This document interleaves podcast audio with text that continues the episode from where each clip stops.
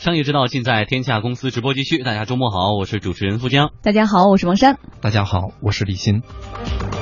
好，周末啊，我们来说一说旅游的话题哈。旅游、体育跨界联姻。那么目前呢，正在法国举行的欧洲杯足球赛的八强已经正式产生了。这项世界瞩目的顶级体育赛事也逐步要进入到最好看、最高潮的阶段。那么有公司就抓住机会推出了以看欧洲杯为卖点的，其实是欧洲旅游产品。而且价格看上去很不错哦，比如说法意瑞三国十二到十三天的这种游览呢，仅售六千九百九十九元。嗯，其实啊，早就有公司在卖相关的旅游产品了。一位在上海工作的意大利铁杆球迷，六月十五日就已经飞赴了法国巴黎，他前往的是图鲁兹，在现场呢观看了六月十七号晚上意大利对瑞典的小组赛。二十三日呢又前往了里尔，到现场观看了意大利对爱尔兰的比赛。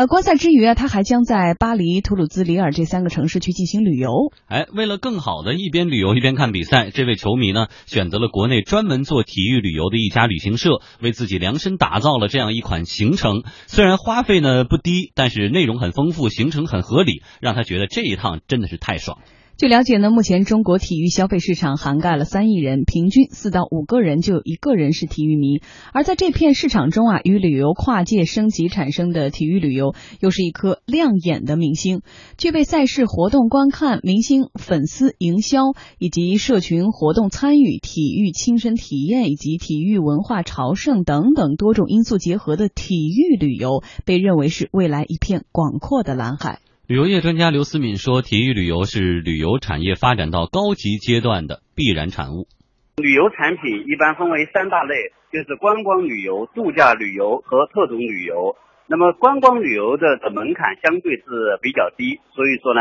一般旅游兴起的时候，它是从观光旅游起步的，然后进入一个观光旅游和度假旅游并重的时代。特种旅游的话，它的门槛呢就相对比较高。”它一个是消费的门槛，一个是观念的这这么一和技能的这么一种门槛，而体育旅游呢，作为是一个典型的特种旅游的一个重要组成部分，所以说它一定是旅游发展到一定高级阶段以后，会成为与观光和度假并列的一个重要的旅游门类。体育旅游的话，现在正在迎来一个新的时期，比如说像那个蹦极啊、跳伞啊。呃，以及潜水、户外穿越，还有热热气球、直升机，这些多种多样的跟体育相关的特种旅游，它正在逐步的深入到中国旅游者的旅游生活之中。哎，其实我们一直说互联网加哈，今天想说一说旅游加，就是因为随着这个旅游的段位的提升，老百姓对于旅游目的地的要求变高了。原来这目的地呢，就属于你们该干嘛干嘛，你们就每天忙，我就去看看。啊，看看你们每天怎么样的，你们那儿的风景是什么样的，这是最初级的。到后来呢，就想多多少少的融入人家那个生活，有个半个月啊，有一个月在那儿买点菜，在当地做做饭之类的，融入生活。后来呢，你像旅游就可能会加上医疗，加上美容，包括现在加上比赛。我去的目的不光是为了观光，我还要在当地看比赛，我要去当地看歌剧，我要去当地参加一些这样的这样的活动。所以说，这就是一个必然的结果吧。对我个人觉得就是这样，就是它实际上这个过程，就旅游加的过程呢，实际上就是一个叫旅游附加值增加的过程。因为原来呢，这个出境游呢，一直是一种相对比较新鲜，好像是一四年吧，还是一五年才在中国才这个叫境外游的数量超过境内游，好像就这三两年的时间。那跨境游的这个呢，就是境外游的这个呢，它初期肯定是以观光游，就我没去过嘛，我先整个各大洲跑一遍，对吧？我大概看看怎么回事，原来听说过呢。那个之后就有问题了。首先，在那个过程中，它的旅游空间就比较小，它是一种传统的旅游，比如这个机票啊、酒店啊、地接啊十天十五国游。哎，然后呢，这一批观光游呢，它实际上这个用户的活跃度比较低。因为我这次来了，我看的是这些，下次我就不看了嘛，就看。那它到一定程度以后，它相当于就刚才王山说的，定制化的、个性化的就会成为主流，就是深度旅游。那深度旅游里面，你给它加入主题的话，加入什么都可以。刚才说体检。可以的，对吧？其他的这种以这种生活决定，它是个生态，哎，它是个婚纱照啊，对对。那为什么体育的这个近期变得比较火热？很显然嘛，就二呃二零一六年嘛，叫体育大年嘛。那二零一五年底的时候，就开始大批的上上市公司就开始以布局的方式，资本就开始往体育加旅游这方面涌。所以呢，我们就会发现近期的这个所有的跨界的，就旅游往体育转的这几家，像众信啊、凯撒呀。中青旅还有反，这些都是 A 股上上市公司。那就意味着实际上，首先它是一个资本的一个风口。嗯，就大家，我是上市公司，我如果做概念也好，做战略也好，那体育加旅游应该是二零一六年比较强的这么一个概念，因为跟体检比，它未来的产业的这种非常小。但是如果要跟体育加到一起，首先是大年，另外像万达这样的，像像阿里这样的，都在体育跟这个意思跟旅游在裹，那就意味着资本的这个支撑未来是可见的。而且很明显的是，文化消费领域一定要做供给侧结构性改革了。就是现在的人们需求完全已经跟完以前是不一样的了。现在还有多少人在期待着观光游呢？可能更多的是三四甚至四五线城市的人，可能还会那种就是上车啊、下车，大家以前说那个绕口令哈，就是那个开玩笑的方式。睡觉。对。下车拍照。对。是吗？然后到了地方，然后一东那个什么，然后回家之后一问什么都不知道，就这种方式。对。所以现在文化消费领域的供给侧改革非常明显。最明显的是，当你。比如说有了孩子之后，你的出去的亲子定制游的时候，你可能就会规划一套完整的系统，就像刚才我们看到这个体育的规划一样。它其实它你看来回来去折腾好几个城市，其实成本是相对会高的，但是他觉得非常的高兴，而且目的非常明确。他这个理论上讲呢，刚才提到，就为什么他体育迷出去基于体育的这种旅游，他如果用那个电信运营的这个术语讲，叫 up up 值，就个人贡献的这个数量，就我在一段时间内，我的消费跟普通的观光旅游者的消费是不同的，因为他有这个追比赛。追球星、追俱乐部的这个概念，首先它的这个行程就相对要增加很多环节，这个就刚才说的所谓的境外游的这个附加值。第二个呢，在这种赛事的过程中，又会增加更多的环节，比如这种培训啊，这种当地球迷的交流啊，这种跟体育赛事之间的这种互动，包括全民健健身。国内的这种旅游，所以在这种情况下呢，今年这个旅游跟体育加到一起，应该有它特定的这个叫时间背景。嗯，好，一小段广告之后，我们继续来说一说旅游加体育。理财我要专享，我要多种期限，我要安心。民生银行理财产品丰富，选择多，新开户、社区、消贷、新悦生活等客户可享受专属产品，就是这么贴心。中国民生银行九五五六八，投资需谨慎。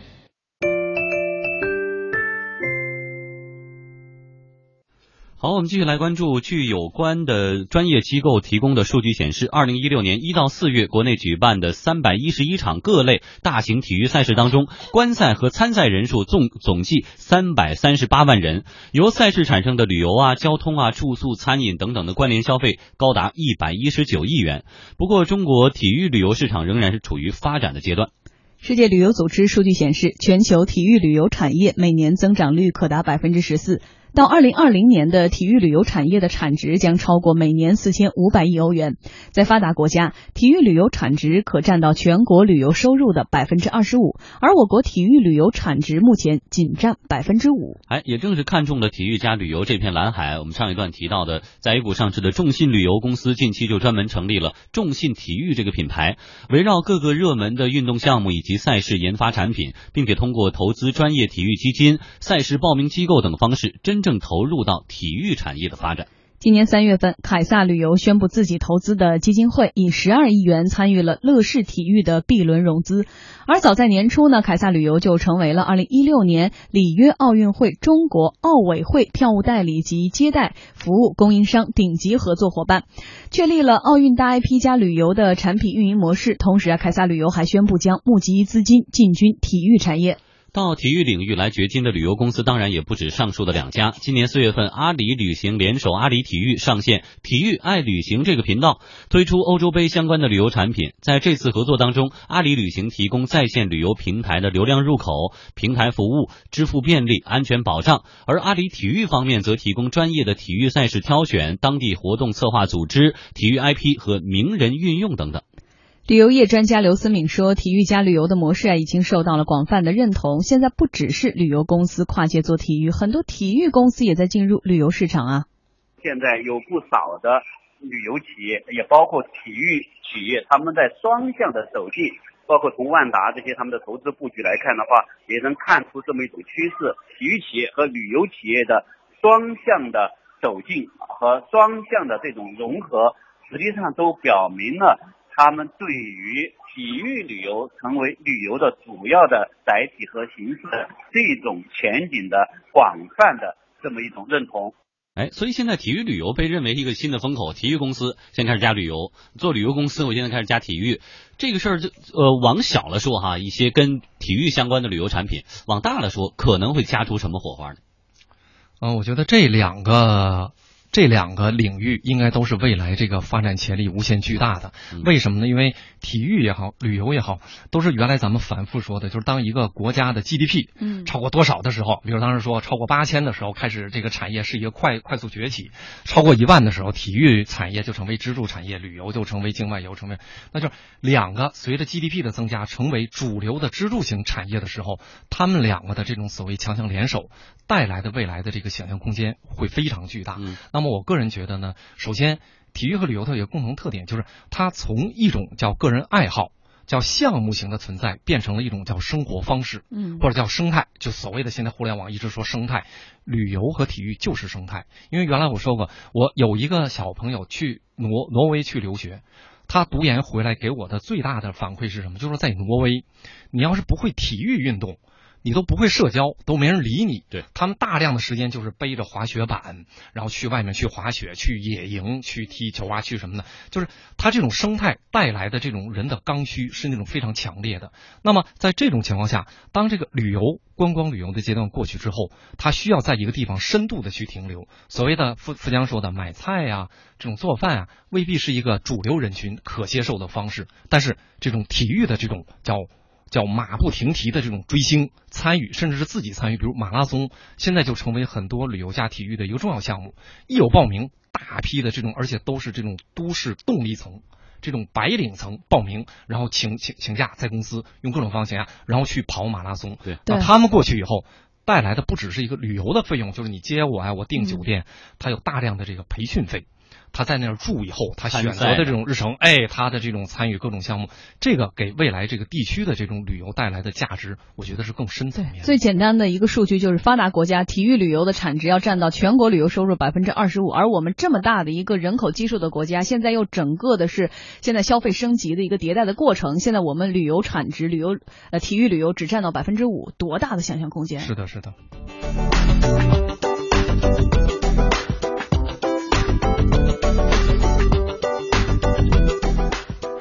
时间来到了北京时间的十七点四十五分，我们来到今天的刷新朋友圈观点及分享，再次请出经济之声观察员李欣带来今天的话题：互联网企业，它那些 logo 啊，被就是所代表那些动物，到底是出于什么样的考虑？为什么京东一定是找一个小狗？为什么天猫一定是一只猫？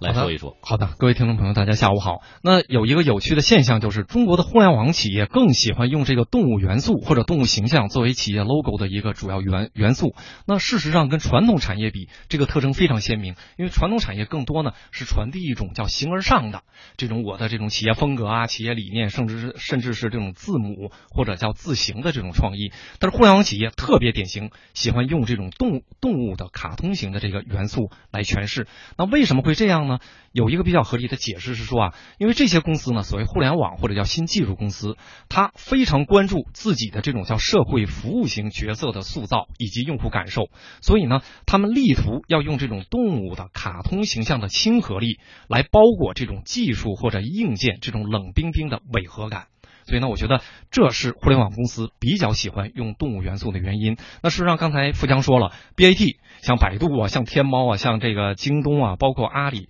哎。都像天猫，像那个京东，哎，都是用这个动物。实际上，这个呢，大家都知道，比如百度是用这个叫杜杜熊，就是一个熊爪的这个，在百度的那个搜索框旁边。那、呃腾讯呢是企鹅，然后呢，这个阿里那天猫是黑猫。我今天呢其实不太想讲这个 BAT，因为这个大家都知道嘛。那除了 BAT 之外，在呃 BAT 之外，在其他的这个新技术公司在行业内已经处于相对领先地位的这些公司呢，也都不约而同的用了动物形象。我今天呢主要来讲这几个公司。那京东呢，我觉得也不特别讲了，就金属狗。那金属狗实际上这中间有一个这个叫曲折是什么呢？就京东最早呢好像是要用一个猫，呃不是用一个鱼作为它的吉祥物，所以所以呢刘强东专门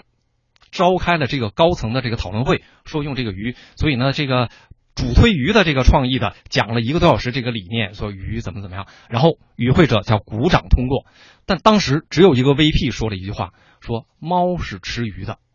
那猫不就天猫吗？哎，就因为这一句话，这个鱼的方案就被毙掉了。后来这个东哥啊，在这个叫中欧商学院，他都有一个同学给他提了这个狗的方案。这个隐藏的是什么呢？这个狗压猫，就狗呢，狗的这个气场是比猫要厉害的。那于是东哥拍板，而且还据说呢，给了这个同学叫几十万元的这个作为创意的回报。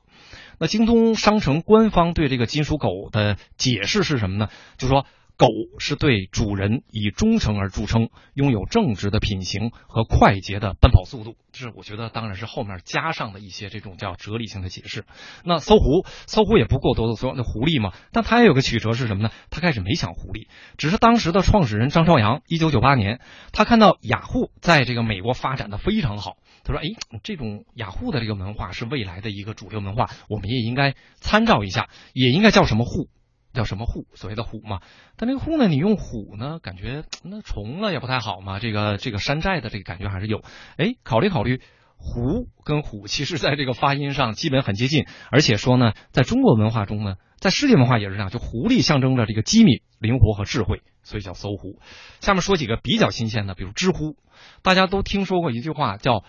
知乎刘看山，我不知道大家知不知道。很多人一听说叫知乎刘看山，好像以为这个刘看山是这个知乎的联联合创始人，其实不是。刘看山是一个动物形象，看起来呢，很多人也以为是一个浣浣熊或者穿山甲。其实这个刘看山是个北极狐，也是狐。那这个搜狗就不说了，叫汪汪仔，他有很多这个说法。U C U C 大家都用，它的这个。Logo 是一个松松鼠的形象，那为什么说松鼠呢？因为按 UC 公司的介绍呢，说松鼠是世界上跑得最快的小动物，所以呢，它寓意 UC 浏览器极速的特点，而且呢，这个上网速度快且轻巧。其次呢，说母松鼠呢有一个特点，就是繁殖能力非常强，所以呢，他们希望 UC 这个产品未来也能在这个互联网的这个浏览器的领域里不断的开发。再说迅雷，迅雷我们都知道是蜂鸟。那这个蜂鸟有很多的说法，说这个蜂鸟飞行时啊，它的这个翅膀震动的速度非常快，每秒钟有五十次以上，它能飞到四五千米的这个高空的高度，速度能达到每小时五十千米。因此呢，其实寻常的时候人们很难看到它。最令人吃惊的是呢，这个蜂鸟的心跳非常快，说每分钟它的心跳是六百一十五次。另外，蜂鸟的这个飞行本领异常高超，它有一个其他鸟类比不上的特点，就是它是唯一。可以向后飞行的鸟，而且呢，在空中呢可以悬停以及向左或向右转向，所以呢，迅雷选择蜂鸟，就代表它在下载以及在这个叫选择的自由性上是超出同类产品的。嗯，好的，谢谢李欣带来的有趣的分享。公司发布会，